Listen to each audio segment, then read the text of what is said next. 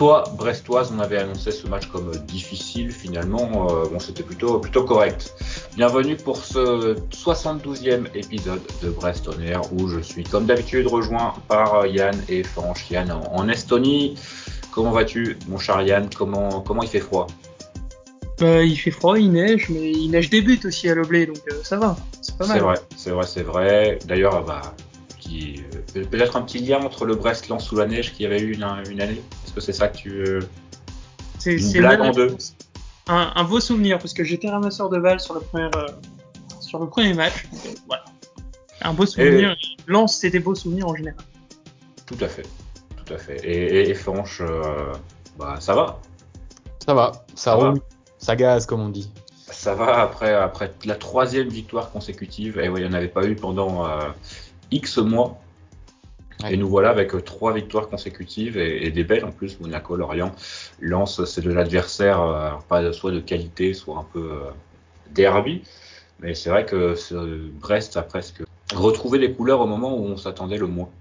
Ce qui est quand même assez, assez agréable et surprenant. Bah, l'équipe a attendu que Yann et moi on fasse un podcast pour dire qu'ils avaient une bonne tronche de relayés pour décider de, bah, de changer tout tous les plans et nous faire passer pour des pour des glandus. Donc euh, bah écoute, ce n'est que mieux. Hein. On était de toute façon avec Yann très impatient de voir la suite des matchs en se disant que si on, battait pas Reims ou alors si on battait pas euh, Monaco à domicile, ce serait très compliqué. Bah, finalement, on se retrouve 13e.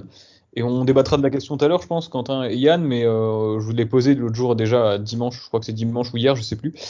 Est-ce que le Stade Brestois est maintenant à sa place dans ce classement? Et je, je pense que oui.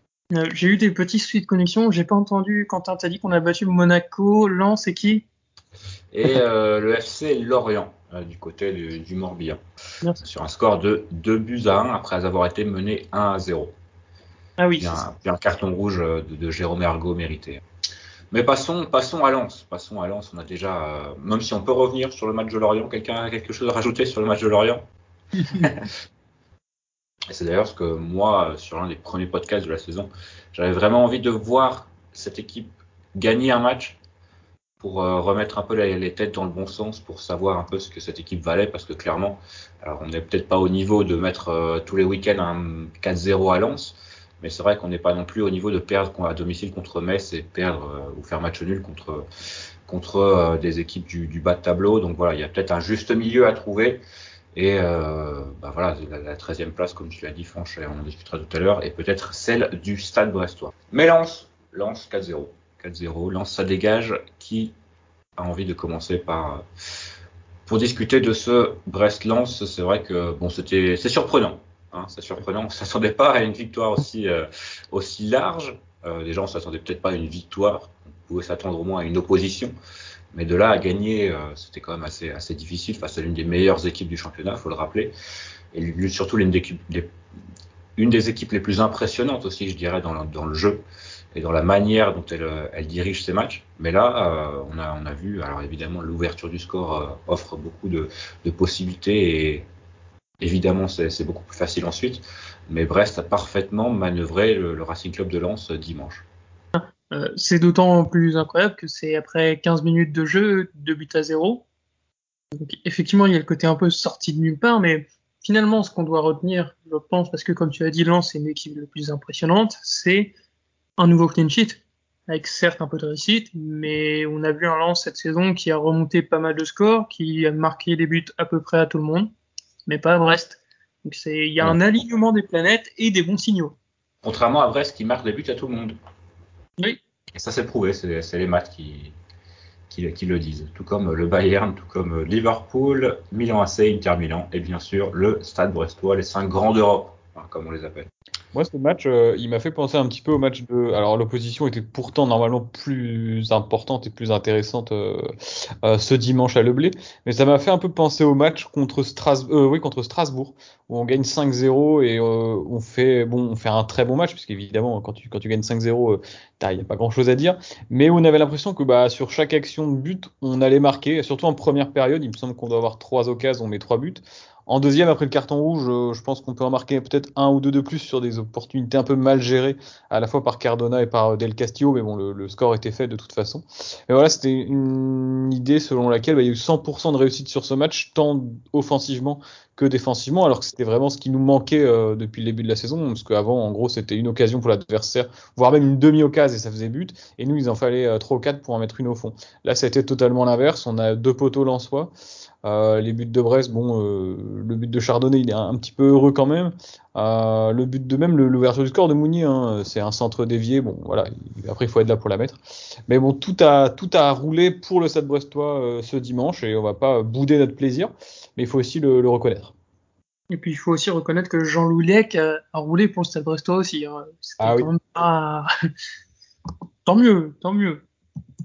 Et je croyais qu'ils avaient un excellent second gardien qui est gardien de, du Venezuela, si je dis pas de bêtises. Vulker Et il, j'ai, enfin, j'ai vu, j'ai lu plusieurs euh, dire que bah, ils attendaient impatiemment qu'il soit titulaire euh, parce que c'était un, très bon gardien.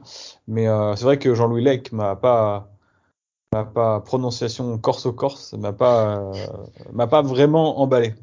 Après, Jean-Louis Lec, il a sûrement salué Greg Lorenz. voilà, c'est... ils, ils, se connaissent, ils se connaissent. Il y a peut-être Ludolo aussi. Euh, moi, de mon côté, j'avais l'impression de revoir l'un des matchs euh, à huis clos la saison dernière, en début de saison. Euh, il y avait eu une sorte de triptyque Saint-Etienne, Lille, Monaco, où vraiment l'efficacité était totale. On sentait aussi qu'il y avait une, symbiose entre les quatre offensifs, et j'ai retrouvé ça un peu, un peu contre, contre Lens, et malheureusement, on a vu ensuite que ça, ça ne durait pas.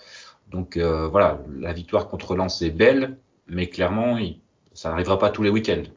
Euh, donc il va falloir quand même un peu plus de, de consistance dans, dans, le jeu, euh, notamment défensivement, je dirais, parce qu'on était quand même à la limite sur quelques, quelques actions, même si euh, on en reparlera. Je pense que le, le, retour de Christophe Herrel fait quand même beaucoup, beaucoup, beaucoup, beaucoup de bien, surtout par rapport au. Il y en a qui, qui, le disait fini pour le foot il n'y a pas si longtemps que ça sur ce même podcast. Hein. Ah bon? Oui, oui, c'était moi. C'était moi. Ah, d'accord. il se jette la pierre, il aime ça. Chacun, chacun ses trucs. Mais c'est vrai que surtout par rapport aux, joueurs qu'il remplace, hein, on, voit, on voit quand même une différence assez, euh, assez notoire. Et évidemment, il fait le sauvetage à, à 1-0 qui, euh, qui change le match, hein, je pense, euh, assez nettement. Euh, s'il y a un partout là, je pense que le, le, le momentum change complètement. Donc voilà, c'est un, un, en plus d'être d'être avoir été bon, il a été surtout décisif dans cette dans cette rencontre et franchement c'est une vraiment une très très bonne nouvelle et on attend bien sûr avec impatience qu'il soit à 100% et qu'il puisse jouer l'intégralité des, des rencontres. D'ailleurs, il est voilà, sorti, pas de bêtises, il est sorti à 20 minutes de la fin quand. Ouais, quelque chose comme ça, ouais c'est intelligent, je trouve, de la part de Derzakarian de, de le faire reprendre un peu en douceur. Parce qu'à 4-0, bon, même si tu fais entrer Lilian Brassier, il euh, n'y a aucun, absolument aucun risque. Et puis ça permet aussi à Brassier de se sentir encore concerné dans le. je vois Quentin faire la moue. Euh, ça, permet aussi à Brassier de se sentir concerné. Et je pense que ça peut être également positif pour Lilian Brassier euh, d'avoir de la concurrence, parce que dans la concurrence, tu essayes de, toujours de progresser. Là, il était un peu installé. Euh, il savait de toute façon derrière lui, il y avait personne. Hein, étant au placard, enfin à l'infirmerie depuis si longtemps. Là, il risquait pas de perdre sa place. Là, il a perdu sa place tout de suite. Et je suis d'accord avec toi, Quentin, entièrement d'accord sur le fait qu'Erel apporte beaucoup à cette équipe, tant dans la sérénité. Alors, c'est pas forcément non plus Maldini, mais pour Brest, je pense que c'est très bien. Ah, il est, je, dirais qu'il est, on va, dire qu'il est bon partout. Il est, très très bon, on va dire nulle part, Christophe Herrel, mais c'est vrai que même dans la relance, hein, il est beaucoup plus calme que Brassier. C'est moins des, des parpaings euh, qui envoient directement sur Steve Mouillet. J'ai en tête un devant bah, devant la RDK, c'est en première période, vers après 10-15 minutes, où bah, il regarde, il prend l'information, il fait une petite passe en, cloche euh, sur le côté gauche pour pour lancer un contre sur, euh, sur Franck Honora, je pense. Donc euh, voilà, c'était euh, vraiment, directement, j'ai dit à, mon, compère Antoine Le Goff, si tu, nous écoutes, on, te salue. c'est pas Brassier qui aurait fait ça. Donc voilà, il y a, quand même, je pense, un, en tout cas actuellement, un monde entre les deux. Et c'est quand même une, très très bonne nouvelle, tant pour, pour lui, parce que c'est vrai qu'il n'avait pas joué depuis un an, donc on pouvait se poser la question, est-ce qu'il allait revenir à un niveau correct tant pour le Stade Brestois bah, qui récupère un, très bon défenseur payé 4 millions d'euros. Donc c'est aussi un investissement qui revient et presque une nouvelle recrue euh, dans, dans l'effectif de, de, Michel Zarkarian. Donc euh, là-dessus, c'est euh, beaucoup de, de, signaux sont au vert en plus des, des trois victoires consécutives qui permettent à Brest bah, de de, reprendre un peu de, ses aises sur, euh, sur d'autres équipes et de surtout recoller à un peloton de tête et un peloton plutôt du, milieu de tableau avec des, des Lorient, des, des Reims qui, qui sont maintenant au même niveau que, que Brest.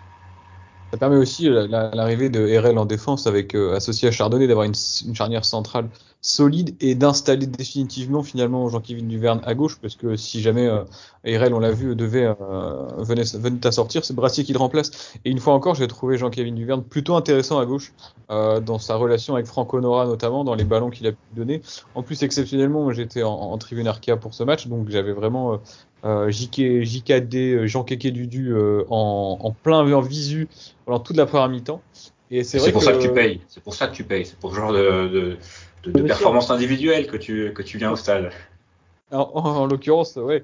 Et non, non, il a été euh, plutôt, plutôt calme. Tu parlais du calme d'Erel par rapport à celui de Brassier. Je pense qu'il apporte un calme général à toute, euh, à toute l'équipe et euh, même à Chardonnay qui lui aussi a fait preuve de, de, de beaucoup de d'à propos, que ce soit offensivement avec son but, même défensivement. Il y a plusieurs fois où il a fait des interceptions de, très bonne qualité.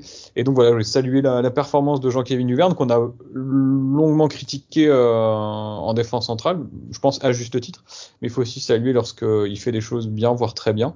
Et je trouve que c'est le cas depuis plusieurs matchs. À gauche, à gauche. Hein. Et c'est euh, vraiment assez surprenant quand même. Hein. C'était difficile de s'y attendre, euh, même si Yann euh, militait depuis plusieurs, plusieurs mois. On avait testé à droite, on avait testé dans l'axe, on n'avait pas testé à gauche, et finalement, la trouvaille de Michel Dazakarian. Tu demandais d'ailleurs hein, si, si, le Qatar 2022 c'était trop loin pour, pour Jean-Kévin Duverne, peut-être pas. À cette allure, il y a une place à gauche je, tu évoques le, Michel Derzakarian. Euh, quel est le crédit que vous lui accordez justement dans ce euh, renouveau Je sais pas si le terme est, est, est, est, utilisable ici, parce que ça fait que trois matchs. Enfin, ça fait que trois matchs, trois victoires consécutives, c'est déjà très bien. Mais euh, dans le renversement de la tendance des résultats brestois, qu'est-ce, quelle est la, la le crédit que vous, a, vous accordez voilà, à Derzakarian euh, suite à ces bons résultats, est-ce qu'il est pour beaucoup ou est-ce que c'est l'équipe selon vous qui, a, qui s'est prise en main? Moi je pense que Derzakarian a quand même vraiment euh, ça a mis sa patte sur cette équipe depuis plusieurs euh, semaines. Je pense qu'au bénéfice des trêves internationales, il a pu aussi travailler beaucoup avec son groupe, lui apporter plus de sérénité et comme il a récupéré une équipe un peu en déliquescence et en perte totale de confiance, euh, il, est en train de réussir peut-être son pari. Peut-être, ce n'est que le début. On n'a que 15 points, c'est encore très tôt pour le dire et peut-être que dans 3-4 semaines, on ne dira pas du tout ça. Mais en tout cas, j'ai l'impression que pour l'instant, le mariage d'Erzakarian-Brest, ça a l'air de, prendre un petit peu au-delà, euh, puisqu'on parle effectivement que trois victoires, mais il faut quand même rappeler, ça fait cinq matchs qu'on n'a pas perdu. Je sais pas si on a déjà fait une série comme ça en Ligue 1. Cinq matchs consécutifs sans défaite. Actuellement, bah, il y a Rennes et Paris qui sont inarrêtables qui le font aussi, mais c'est tout.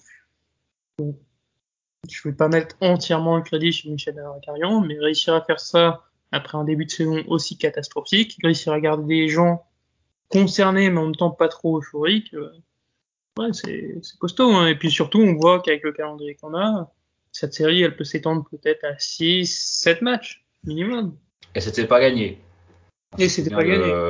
des vidéos, notamment de, de, on va dire, conférences de presse, entre guillemets, après les matchs amicaux, où on sentait un Michel Dazakarian euh, totalement au bout de sa vie. Donc euh, c'est vrai qu'on part de loin, même lui, hein, je pense que bah, il en avait, euh, il avait sa claque aussi de, bah, de tous les week-ends ne pas réussir à presque faire sortir un peu euh, cette équipe de son de sa enfin, de son de son côté psychologique qui était quand même euh, les, joueurs étaient tous au, au, fond du trou. Et euh, effectivement je pense que déjà il, a la, il a la recette.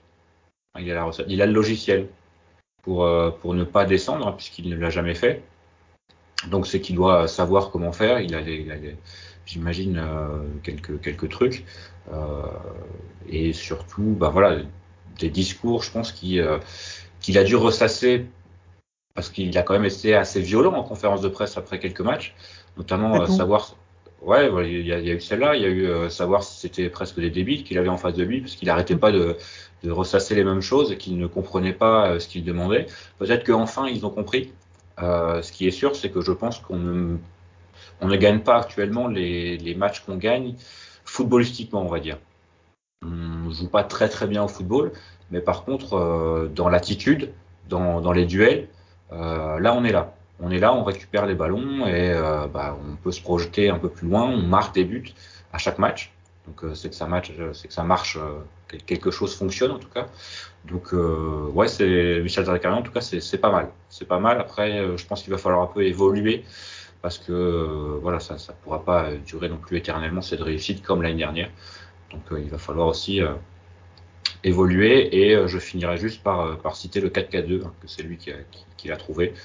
Donc voilà, c'est aussi lui qui a trouvé la, recette tactique pour l'instant. Et euh, bah, Jérémy Le Doiron en pointe, c'est également lui. Donc euh, pour l'instant, euh, Jérémy Le Doiron en pointe.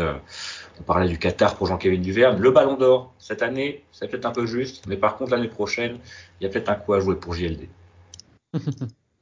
Justement, j'allais évoquer le 4-4-2 aussi.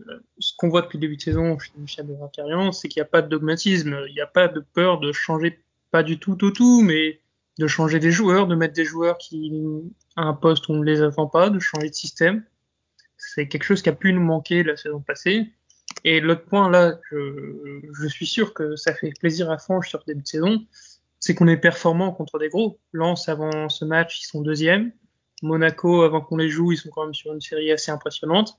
On tape des gros cette saison. Pour l'instant, c'est à le blé. Peut-être que ça viendra à l'extérieur.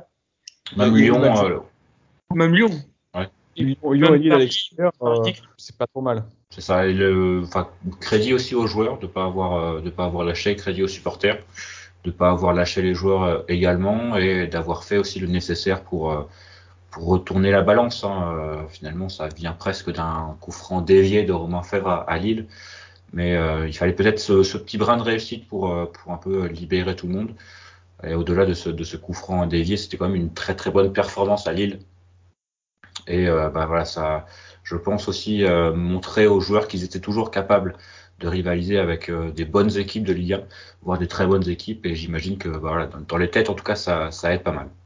Je te rejoins quand tu as dit tout à l'heure qu'on gagne pas le match. alors peut-être que c'est un petit peu dur ou euh, un peu brut de dire qu'on ne gagne pas le match euh, footballistiquement, mais je trouve que c'est quand même plutôt plutôt vrai, même si on a certains beaux mouvements en transition offensive très rapide. C'est un peu toujours la même chose. C'est euh, lorsqu'on attaque, c'est on est assez bas. Et on, attaque. Le... Excuse-moi, j'ai l'impression qu'on attaque vraiment à 4 et qu'on défend à, à 11. Mais on, on attaque pour moi à 4 quoi. Il y a, il y a très peu de. Bah, c'est pas Agoumé, c'est pas Belkebla qui vont venir aider. Il y a un peu les latéraux. Euh, Pierre Gabriel qui euh, bah, fait un, une bonne saison pour l'instant pour moi. Jean Kevin de l'autre côté qui euh, qui enchaîne quand même les allers-retours, mais c'est vrai que je suis assez d'accord avec toi. Pour moi, on, on, laisse un peu les quatre se débrouiller tout seuls de leur côté, et ensuite on voilà défensivement on gère et on empêche les transitions adverses. Du coup, les prestations individuelles, on a parlé de Christophe Ferrel notamment, mais c'est vrai que personne n'a été mauvais. Hein, on peut le dire. De toute façon, quand on gagne 4-0, c'est difficile de voir des, des mauvaises prestations individuelles. J'imagine qu'il y a quand même deux trois noms qui ressortent en bien euh, de, de, de, cette, euh, de, cette, de cette rencontre contre Lens. Alors, c'est pas celui qui m'a qui évidemment le fait le, plus de différence sur ce match. Euh, mais Est-ce que tu veux parler d'un Algérien qui ne lâche rien et voilà, il a bah, ouais, ouais, incroyable. Allez, on peut arrêter là, c'est terminé. Absolument. Bah, non, mais c'est vrai, c'est vrai, t'as raison. Là, qui, c'est le, le, pas le, le renouveau d'Aris Belkebla, mais si en fait, il a été tellement euh, en deçà de son niveau par euh, les, enfin, sur les, mois précédents. Là, depuis quelques matchs, je trouve vraiment le retour du vrai Aris Belkebla qui ne lâche rien, comme le, le chant le, dit si bien, mais euh, vraiment hargneux, récupérer les ballons, donner assez rapidement, ouvrir le jeu. Alors, c'est pas Zidane, évidemment, on va pas lui demander de faire des transversales de, de 70 mètres, de faire des passes décisives, de se projeter balle au pied, mais je l'ai trouvé euh, en association avec un Agoumé plutôt correct, mais euh, bon, sans, sans plus non plus trouvais que Harris tenait vraiment très bien le milieu de terrain et il avait fait euh, face à quand même un milieu de terrain où il y avait Seko Fofana qui n'est pas n'importe qui en Ligue 1. J'ai beaucoup aimé Aris Belkebla et si je dois donner peut-être un autre nom, euh, j'ai parlé donc de, de Franck Honora que je trouve très très très très bon euh, offensivement. Mettre une petite euh, pièce, enfin une, pas une pièce mais un petit salut à Jérémy Ledoiron quand même parce qu'on lui aussi on l'a critiqué et euh, à ce poste-là en 4-4-2 avec Steve Mounier, même s'il n'a pas été excellent malgré son but qui par contre lui est très beau, je trouve que voilà il, il s'insère bien. C'est un homme de collectif et quand on joue le maintien d'avoir des mecs de collectif comme ça, c'est très bien parce que je pense qu'il rechigne pas lui s'il sort à la 60 minute ou la 65e. Il fera pas la gueule s'il est remplaçant et qu'il rentre. Et donc c'est vraiment très bien d'avoir ce type de joueur-là. Je pense qu'il apporte plus qu'un Philippe Otto, par exemple, l'année dernière, pas le même poste, mais qui avait un peu ce profil offensif qui, lui, quand il est rentré, ne servait à rien. Quoi. Le but n'est pas décisif également pour, euh, sur le point de vue. Et c'est marrant que tu cites ces noms-là parce que du coup, on vous a demandé une nouvelle fois de voter, de faire vos notes. Euh, les notes seront publiées avant la sortie de ce podcast, mais les deux joueurs qui ont la meilleure note, bon, le premier c'est Romain Fèvre, on en a déjà parlé tout à l'heure, mais on va peut-être le refaire. Et le deuxième c'est Jérémy Ledoiron, qui c'est quand même une performance incroyable quand on sait que, et on va pas, on va pas se cacher, Jérémy Ledoiron a été un peu tête de turc, si on veut, de beaucoup de supporters. On sait que parfois ses notes étaient sous-évaluées. Là, on a peut-être le tournant où bah, les gens comprennent que finalement, et moi le premier, hein, finalement, il peut être utile. Et donc, il obtient Après- la note quand même de 8,02. Après, euh, euh, je veux dire, il y a, y a les aspects où les joueurs, on, on les critique dans, le- dans la mesure où bah, on, on juge les matchs selon notre opinion. Mais euh, bah, je pense que quand on les a critiqués, que ce soit Duverne, que ce soit Belkebla un temps, que ce soit Le Doiron, il y avait aussi des choses à dire de critiquables, dans le sens où ils n'étaient pas non plus aussi performants qu'aujourd'hui. Et c'est à nous de reconnaître aussi qu'ils peuvent progresser, là c'est le cas, et de le saluer lorsque lorsqu'on qu'on le voit. Mais je pense que le Doiron, il- au début, en tout cas dans l'année dernière, je me souviens lorsqu'il jouait sur le côté, il essayait de faire des trucs euh, qu'il ne sait pas faire, ou en tout cas en Ligue 1 ça ne passait pas. Et je pense qu'il a réussi, et c'est tout à son honneur, de simplifier son jeu, de rendre quelque chose de beaucoup plus direct. Et c'est beaucoup plus euh, beaucoup plus fluide maintenant à ce poste-là aussi. Il a été replacé. C'est, euh, je sais pas s'il avait joué à ce poste devant en 4-4-2 avec Dalloglio, j'ai pas souvenir, mais euh, voilà. En tout cas, belle progression du joueur. En tout cas, c'était son poste à la base quand il vient de Saint-Brieuc. Et bon, là, c'est pure spéculation, mais je pense que se faire gueuler dessus comme un putois par Michel Daracarian dès que tu tentes un geste un peu trop compliqué, ça rentre dans la tête à force. Ça peut être une explication de pourquoi il a simplifié son jeu. Après, ce, voilà, ce sera jamais euh, un, même un très bon joueur de Ligue 1, je pense. Mais c'est vrai qu'il va, je, pense que le, le, terme de joueur utile prend, prend tout son sens, qui sait, alors il fait toujours un peu de gris-gris, mais euh, on va dire ouais, qui, qui comme j'aime le dire, euh, qui commence à savoir ce qu'il sait faire. Et euh, il le fait, bah, il le fait plutôt bien avec un peu de, réussite hein, sur le but. Je crois qu'elle est déviée. C'est vrai que la frappe pied gauche, déjà il prend le dessus sur, sur Kevin Danso, qui est pas non plus un, notamment physiquement euh, un- une mouche, hein, une fourmi. Mais euh, ouais, gros, enfin, gros, gros abattage et euh, j'imagine que ça aide aussi les autres à, à trouver des espaces. Donc euh, c'est vraiment, euh, vraiment bien. D'ailleurs, c'est en fin de match où il fait un très très bel appel qui euh, libère, je crois, une, position de frappe pour euh, soit Fèvre, soit Honora. Euh, C'était vraiment, vraiment bien senti. Et là, pareil, ça fait l'appel qui, offre des espaces aux, autres. Donc, effectivement, mention très bien pour, pour Jérémy Le Doiron sur ce match. Et depuis qu'il a été replacé en, attaquant de, sur ce 4-4-2.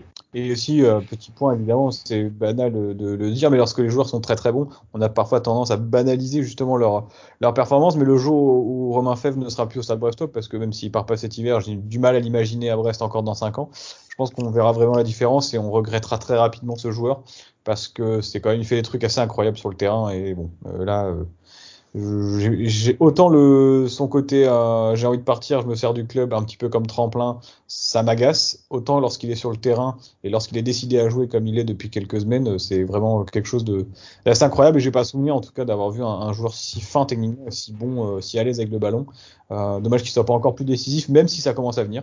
Son but est superbe, hein, franchement, il est, magnifique ce but, euh, tout en finesse, euh, tout en calme. Bref, voilà. Lorsqu'il sera plus à Brest, on, le regrettera, c'est certain. Et pas de moins pas moins de 15 millions, Monsieur Lorenz. Il y a eu, il y a eu Gaëtan Charbonnier, mais euh, il manquait un peu ce côté euh, casseur de, de, ligne avec le ballon. Quoi. On va mmh. dire que Gaëtan Charbonnier faisait lever le stade par une passe, alors que Romain Fèvre peut le faire par la passe et par le dribble. Quoi. On va dire qu'il est plus complet et plus euh, Ligue 1 type de joueur, voire plus, hein, clairement dans les années, euh, dans les saisons suivantes. Mais euh, c'est vrai que je suis d'accord avec toi, je pense qu'on n'a pas vu, en tout cas de notre vivant, nous. Euh, certains diront peut-être bah, quelqu'un comme Dragovabec, hein, mais euh, c'est vrai que de notre vivant, nous, Romain Fèvre est clairement euh, numéro un des, meilleurs, des joueurs les plus talentueux, on va dire, qu'on a vu à Brest. Bah, faut dire qu'on est passé quand même, il remplace des mecs qui étaient à ce poste-là, genre Kamel Chavny en Ligue 2, bon, ça pique les yeux, quoi, je veux dire. Et ce qui est agréable avec Fèvre, souvent, ce genre de joueur, dribbleur très fin techniquement, c'est pas généralement des, joueurs qui vont très vite avec le ballon. Euh, en revanche, lui, je trouve, ouais. lui va très vite. Lorsqu'il se projette, il a une pointe de vitesse avec le ballon qui est vraiment très intéressante et qui, je pense, lorsqu'il sera parti de Brest, euh, il progressera encore forcément parce qu'il sera avec des meilleurs joueurs. et on pourra voir son potentiel s'affirmer encore davantage. Et je pense il pourrait nous, il pourrait nous surprendre. Mais vraiment, c'est moi ce qui m'a bluffé en étant justement euh, plus en tribune, enfin pas en tribune Quimper exceptionnellement cette fois-ci. On voit peut-être un petit peu mieux euh, la vitesse du joueur euh, de manière latérale. Et voilà, vraiment, euh, j'étais surpris de, de, de, sa pointe de vitesse. Et c'est un, quelque chose que je, une caractéristique que, que j'ignorais euh, chez lui. Il va presque plus vite avec le ballon que sans le ballon. Là où par, oui. par exemple, la Franco Nora, clairement, va moins vite avec le ballon que Franco Nora, qui n'a d'ailleurs toujours pas dribblé un, un, joueur en un contre un. Pas contre Lens que c'est arrivé non plus. J'avais juste un point à ajouter sur euh, Ce qui est fou, c'est que quand on parle de ces axes de progression, ce qui revient presque tout le temps, c'est il peut et il doit être plus décisif parce que bah, il se procure beaucoup d'occasions, il fait, enfin, il est en très bonne situation, etc. Mais même son bilan statistique, il est incroyable pour un joueur de Brest. On est à 5 buts, 5 pas décisives en, 4, en 13 matchs pour lui. Après, il y a du penalty et de la passe décisive sur le coup de pied arrêté. Oui, certes, certes. Mais du coup, enfin, je trouve que malgré ce bilan-là, la seule chose qu'on arrive à lui reprocher, c'est de ne pas être aussi décisif qu'il le pourrait. Ça en dit long quand même sur, bah, sur, sur tout ce qu'il fait sur un terrain. Je pense que il deviendra, il passera ce cap, mais peut-être lorsqu'il sera plus à Brest non plus. Quand il sera avec des joueurs qui lui le mettront dans encore meilleures conditions, parce que là, il a, il a des opportunités, mais dans un club, je sais pas, j'imagine, je prends l'exemple du Milan, parce que c'est le club dont on parle pour lui, où il aura peut-être déjà, bon, il aura peut-être moins de temps de jeu au début, mais il sera certainement plus proche du, du but adverse plus rapidement, peut-être il aura plus de lucidité, et comme il va s'entraîner avec des vraiment des joueurs de classe mondiale pour certains, peut-être progressera-t-il. Mais en tout cas, ouais, je, je suis plutôt très satisfait. Pour moi, c'est l'homme du début de saison avec Honora euh, dans les offensifs. Parce que défensivement, parce que défensivement, on a quand même un Brennan Chardonnay qui est. Alors moi, franchement, moi, défensif, défensivement, moi je le mets top 5 de Ligue 1. Il a dit. Ah oui, c'est dit. Défensivement, après, il a toujours quelques lacunes dans la relance, même si euh, je pense que match après match, ça commence à venir. En tout cas, il est beaucoup plus calme, et ce qui est normal. Hein, le jeu ralentit, on va dire, quand, quand on fait quelques matchs. Mais défensivement, franchement, je dis, il est bah, monstrueux. Je, je, pense que tu le mets dans n'importe quelle défense de Ligue 1. Et, alors, ça va peut-être être complètement idiot ce que je dis et on va dire ah, il s'enflamme complètement. Mais par exemple, prenons l'exemple de Kipembe, euh, qui est un, un, bon défenseur, beaucoup plus jeune, mais dans la relance, rien d'exceptionnel. Je ne vois pas chez euh, Presnel Kipembe beaucoup, beaucoup plus de qualité que chez Brendan Chardonnay, en tout cas. Alors évidemment, il est plus jeune, il est peut-être plus rapide euh, et physiquement plus costaud. Euh, mais sinon, tu prends les clubs de, de, Ligue 1, tu le mets, tu regardes le classement, tu prends les équipes individuellement, euh, il a sa place quasiment partout en fait. Peut-être qu'à Lille avec euh, Diallo, Fonte, c'est compliqué.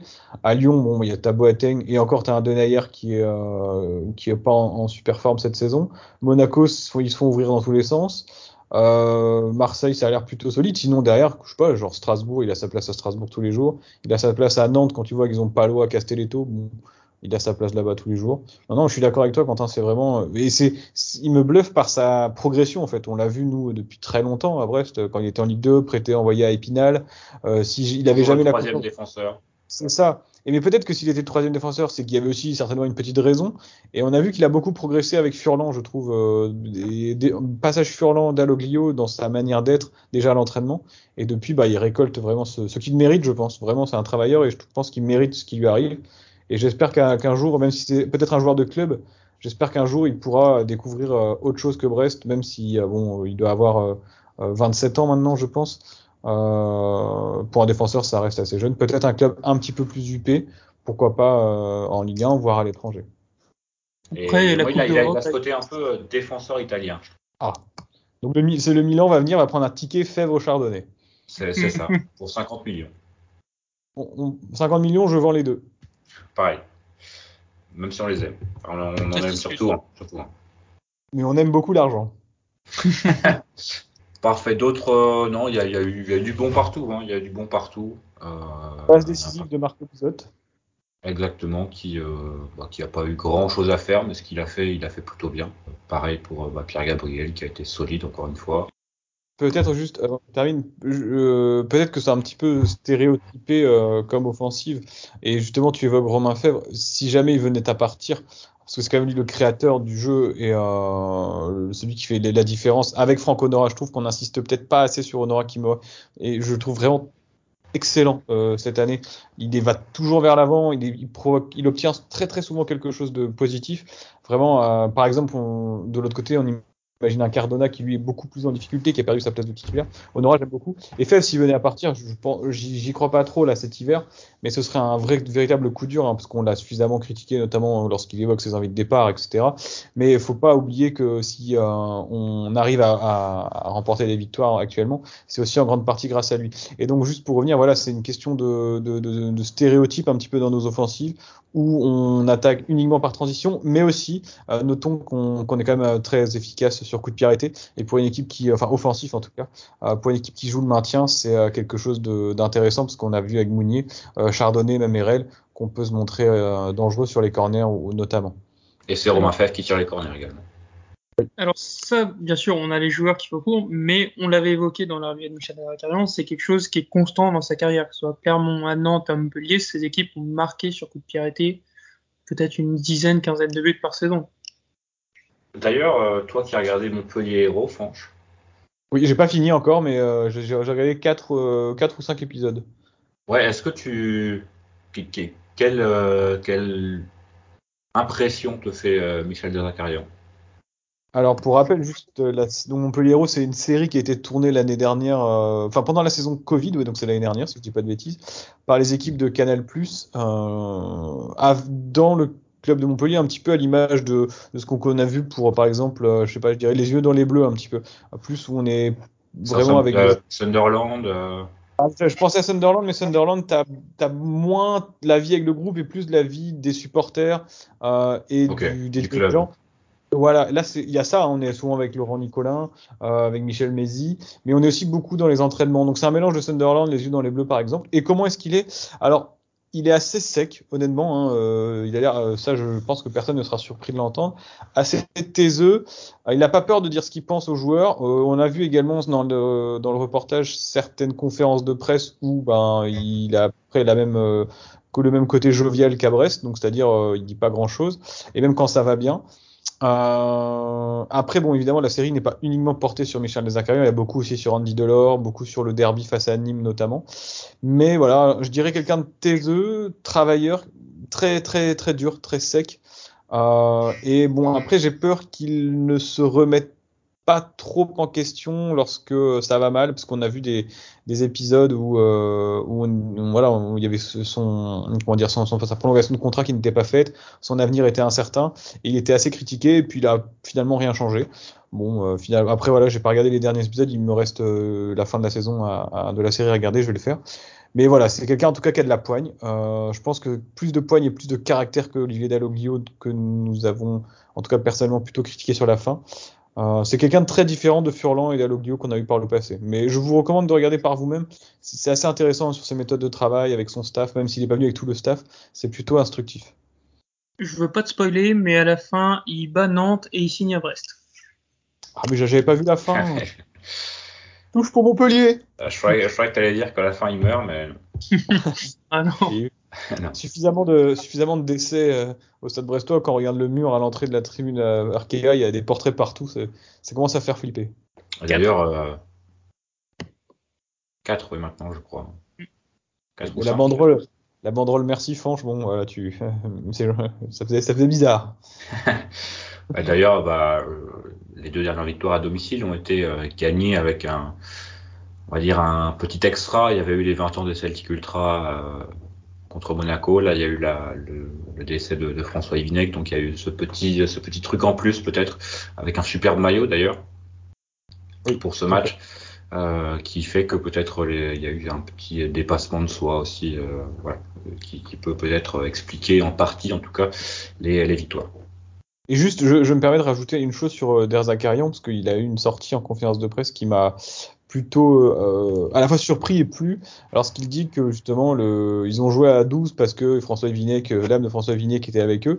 Euh, Michel Nazarcayan, c'est bon, quelqu'un qui a joué au foot dans les années 80-90, donc qui était dans cette période-là. Il n'était pas à Brest, donc il connaît pas le club. Et ça, par cette phrase, je trouve qu'il s'implique dans le projet et il, il s'implique dans le club. Chose que je n'ai jamais trouvé chez Dalloglio, où j'avais l'impression que c'était le stade brestois et Olivier Dalloglio qui voilà était l'entraîneur du Stade mais pas vraiment du club etc.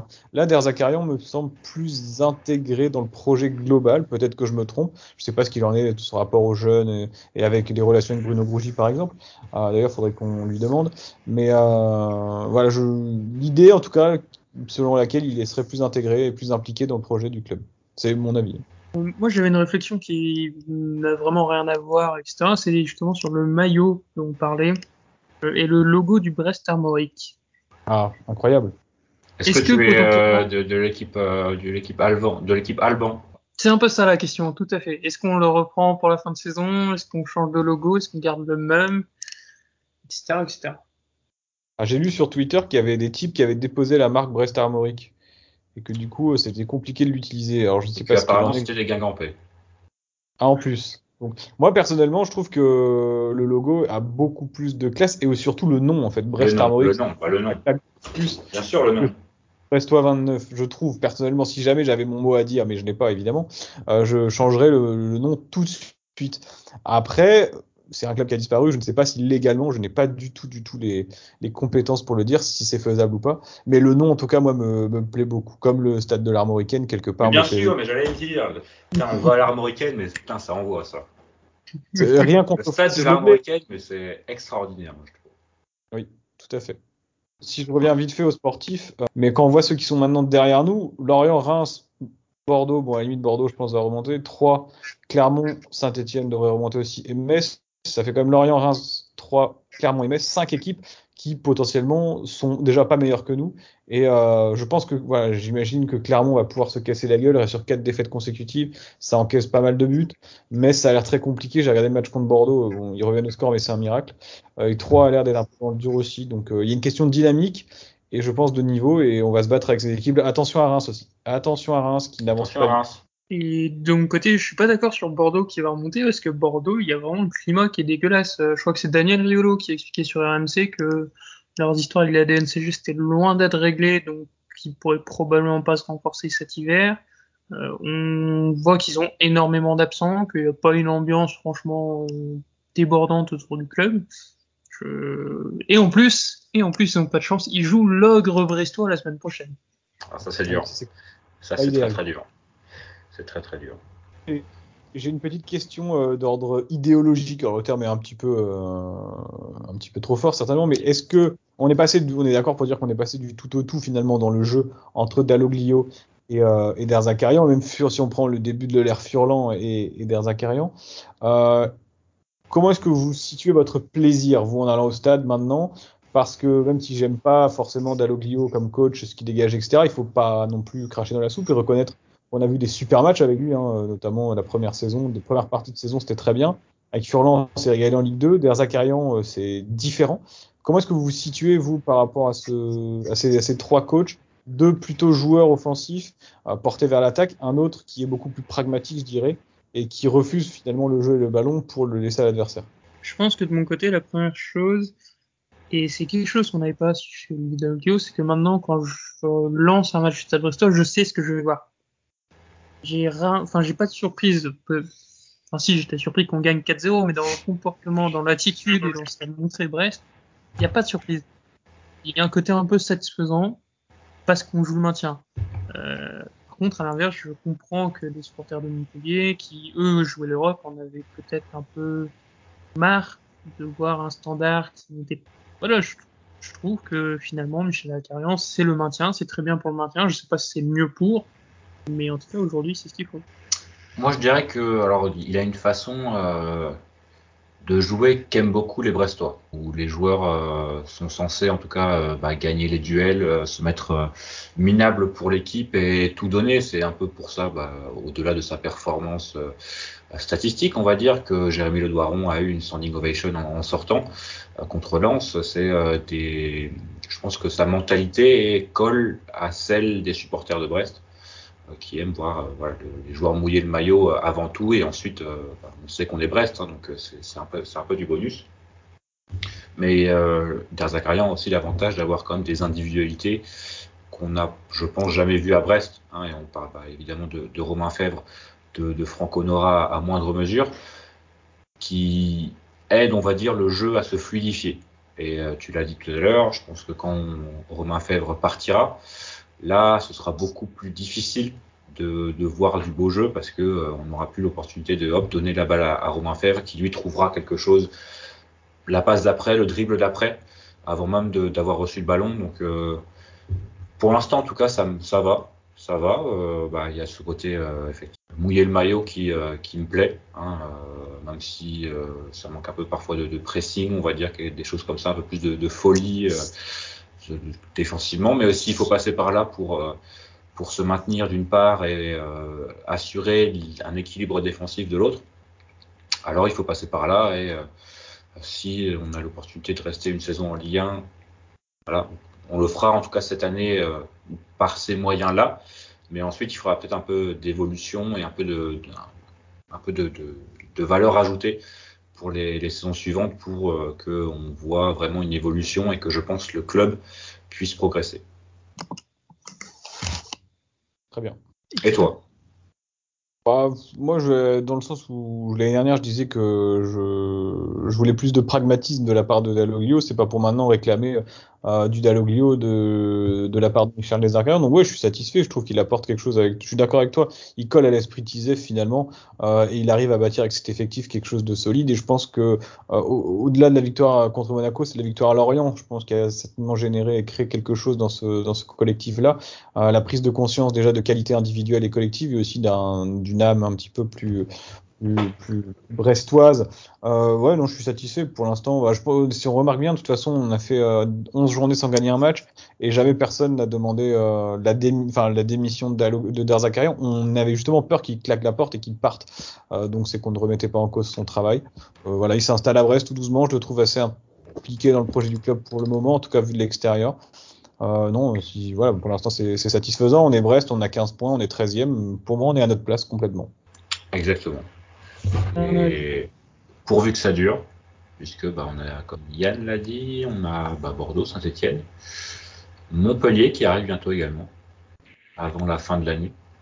Donc euh, ça pourrait, euh, en espérant que ça dure quelques semaines encore, cette, cette belle passe et euh, cette remontée fabuleuse, fabuleuse du stade brestois enfin ne fait pas du Brest Arborek, malheureusement. Malheureusement.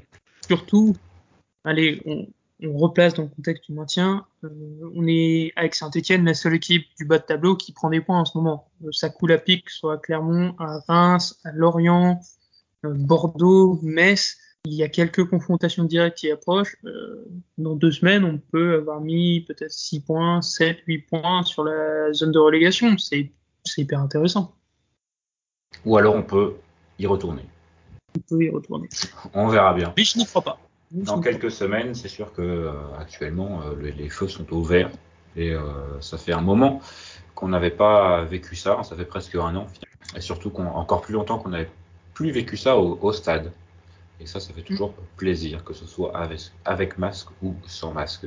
On va se quitter et on va vous souhaiter une, une bonne semaine en saluant également euh, toujours le travail des ultras pour euh, mettre un peu de, de couleur et d'animation dans les tribunes, et notamment pour, le, pour rendre hommage à François Ivinec, décédé là, il y a une dizaine de jours, deux semaines. Donc voilà, bravo à, bravo à eux comme, comme toutes les semaines, hein. c'est assez régulier ces temps-ci.